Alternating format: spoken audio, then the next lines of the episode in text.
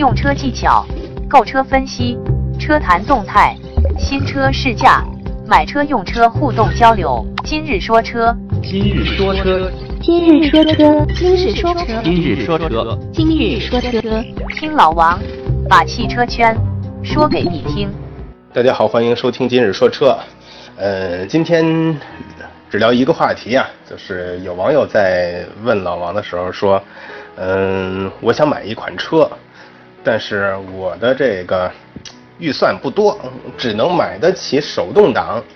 但是我周边的朋友都跟我说，买车你不要买手动挡，都什么年代了，手动挡早已经过时了，淘汰了，开起来又累，嗯，又又不好开，嗯，千万不要买手动挡，嗯，是不是这样的？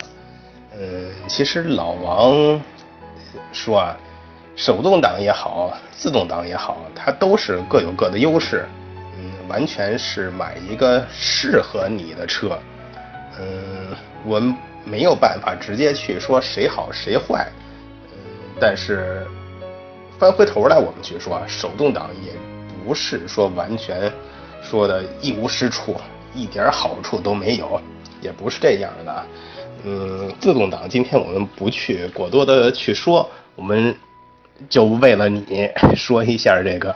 手动挡的这个优点啊，首先这个手动挡来说，也也叫咱们说的这个手动变速器嘛，它是通过这个用手机械的拨动这个呃变速杆儿，改变这个变速器内部的这个齿轮结构啊，嗯，改变它这个传动比，达到这个正常变速的这个目的。嗯，当然你在换挡的时候、变挡的时候是要配合这个离合器的。嗯，当然，像以前老的车，可能还得油门也要配合去同步它的转速。当然，现在的话，这个变速箱的机构里边都会有这个同步器，没有这么麻烦。嗯，不可否认啊，随着这个技术的发展，这个自动变速箱的成本越来越低，确实你可以看到很多车型。甚至都已经不去推出自动手动挡的车型了，都是以自动挡的销售为主了。尤其是自动挡，确实是在一些嗯城市路况开起来会，尤其堵车的时候会比较方便，比较省力。但是手动变速箱依然会占据低端市场很大的这种占比。当然，你是说。有些超跑，我还是用手动挡；有一些性能车，以操控乐趣为主的，还是手动挡。这个我们不去多谈。当然，这也是手动挡的优势，我们后边也会涉及到啊。首先，手动挡最大的优点一定是成本低，当然就是说价格低了。我在买一款车的时候，我的资金预算不充足的时候，那这个手动挡，那。也许就能达到你的要求了。像嗯，老王之前说选车的时候，当你非常喜欢一款车型的时候，但你的价格只能买到它的低配的时候，我要不要去放弃它呢？买一个更低级别的车，换一个车型，买一些高配的。我的观点就是，当你特别喜欢这款车型的时候。去买低配没有问题，你买一个自己喜欢的车型，这就是开起来会最舒心、最最最满意的地方。你买一个你自己不喜欢的车型，也许配置很高，买的是别人喜欢的车型，有什么用呢？你自己早晚会把它换掉的，对不对？所以这个手动挡这个价格优势太明显了，嗯，谁都真是不能忽视了。哎，而且手动挡这种技术啊，是非常成熟的这种技术了，也就是说，用起来非常可靠，不会动不动就闹个小脾气，呃，感觉伺候不好还生个病似的。这种纯机械的结构设计，故障率确实要比自动挡低很多，而且在它这个后期维护保养的这个方面。都比自动挡要低，你像自动挡有些什么富贵病呀，这手动挡不会有。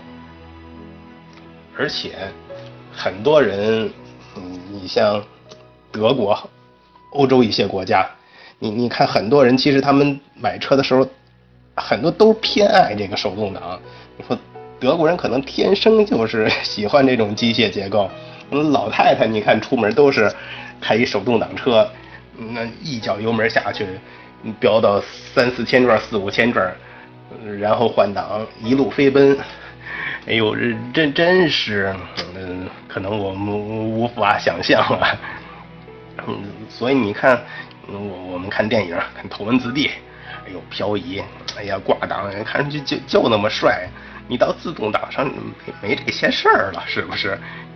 有很多人就是特别羡慕会开手动挡的这这些老司机，你看挂挡的瞬间，油离配合的瞬间，让人看着就是那么爽。当然，说不定到中国十年后、二十年后，你就见不着手动挡的车型了，到时会有人怀念了呢。也许大家会哎故意买一辆、租一辆手动挡的车型，到赛车场哎感受一下手动挡的魅力，说不定真会有啊。嗯，老王要说的手动挡的优势，嗯，其实。不重点是上边几个，上边大家可能平时闭着眼都能想到。老王想说的几点就是：第一个呀，这个手动挡模式会有一个真正实用的空挡。你说啊，我自动挡的车型也有 N 档，你 N 档空挡滑行试试。当然说这个空挡滑行不正确呀！我们在学车的时候，教练嗯嗯都说过一定不能空挡滑行。嗯，但其实老王说啊，如果你是这种，比如说严重堵堵车啊，或者是嗯非常小范围挪车的时候，你要控制车速的时候，偶尔摘着空挡去走，或者是说你用你的这种制动踏板能嗯。合理掌控你的车速，能控制你的刹停的这种情况下去，适当的空挡滑行没有问题。虽然空挡滑行它并不一定省油，甚至说并不省油，但是它更利于你去精准的控制这种低速时的车速。像我们说自动挡的时候啊，我自动挡最怕什么呢？尤其双干式双离合啊，最怕这种低速的前进。因为它内部会有一个半联动的呃状态嘛，但是我手动挡的时候，我不用半联动啊，我不用踩半脚离合呀，我就让它空挡，慢慢往前溜着走。需要停的时候，哎，我踩一脚刹车；需要给点力往前冲的时候，哎，我挂上档抬一点离合，速度就非常好控制，就是那么踏实。我不像自动挡的车型，哎，我。抬起刹车，有的车型呢还不往前走，还得给点油门。刚给完油门，我又赶紧去踩刹车。嗯，这这个速度有时快快慢慢很难控制，而且这种教练交警都不在身边，又不是特长距离那种下坡，长距离下坡千万不要空挡啊。所以你适当的空挡更有利于你这种在低速的时候更安全的行驶，对不对？而且，这种的话总比你那种半联动、长期的半联动的堵车时那样，对你的变速箱更好吧。而且我相信很多习惯开手动挡的朋友啊，这个空挡的利用啊或者使用啊一定少不了。然后另外的话就是，手动挡的车型，哎，咱们配合离合器，其实可以远离这种。踩错油门呃，本来想踩刹车踩成油门这种重大的事故，你想啊，你是自动挡车型，我要踩一脚急刹车，突然啪，踩到油门上去了，呜就冲上去了，一档加二档加三档一直往前冲。欢迎添加老王微信进行交流，微信号码三四八零八九二二三四八零八九二二。一起互动，一起说车。如果你是手动挡啊，首先啊，如果你想急刹车的时候，我相信你第一反应就是刹车跟离合器同时踩下去。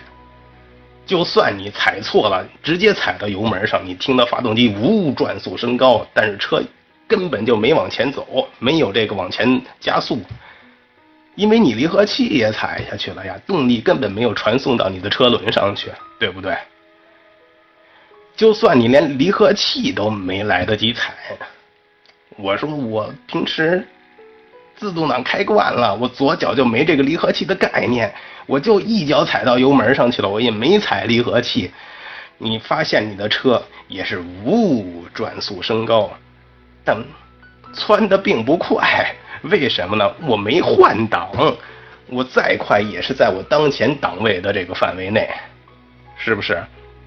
而且你当你听到这么高的转速，看到你不同的反应，早就该有第二步反应了。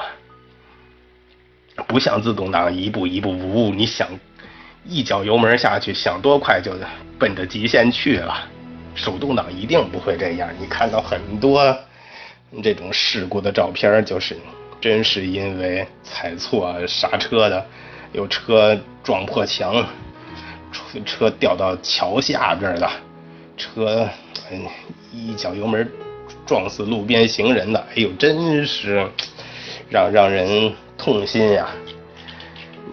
谁愿意踩错呢？谁都不愿意，是不是？但这种对于自动挡的车型，尤其是你没有开手动挡这种经验的时候，真是难以避免。包括我有时候自己开手动挡的时候。开着开着，可能就是哎呦，精神不集中了什么，猛的一脚刹车下，猛的一脚油门下去，听着转速升高，幸亏左脚踩着离合器呢，真是会有这种情况。另外一点的话，就是这个，可能现在很少见了。嗯，老王印象中就小时候很多车就是电瓶亏电了，没电了，打不着火，怎么办呢？如果你是自动挡，这个只能是。哎，搭根线，但是手动挡现在也是搭根线了。嗯，搭线都没没环境、没设备的话，嗯，反正拖车呗。哎，拖车真是很贵呀。但手动挡不一样，手动挡，你，我我不知道有没有朋友见到过呀？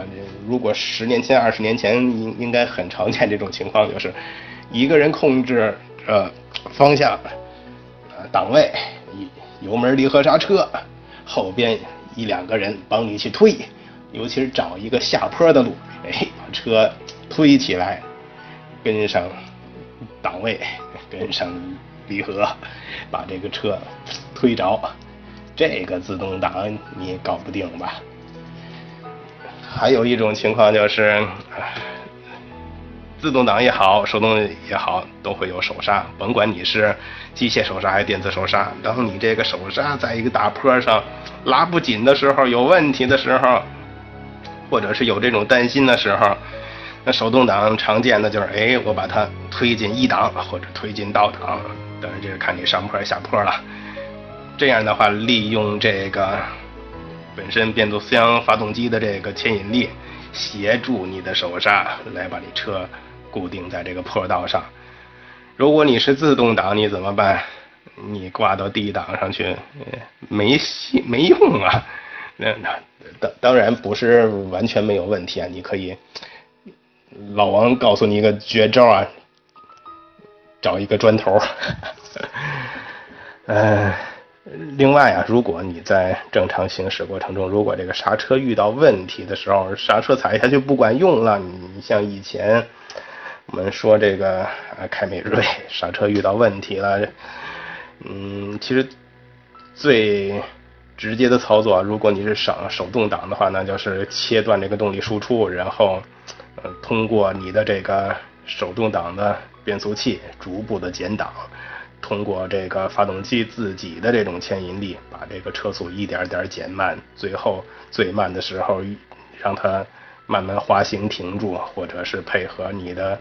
手刹这种点刹的轻轻的点刹的形式把车停住，这是最常见的一种操作。当然，这种故障可能很少会遇见啊，但如果遇见一次就是大问题。如果你是自动挡怎么办？自动挡可能最典型的话就是直接去拉它这个手刹了。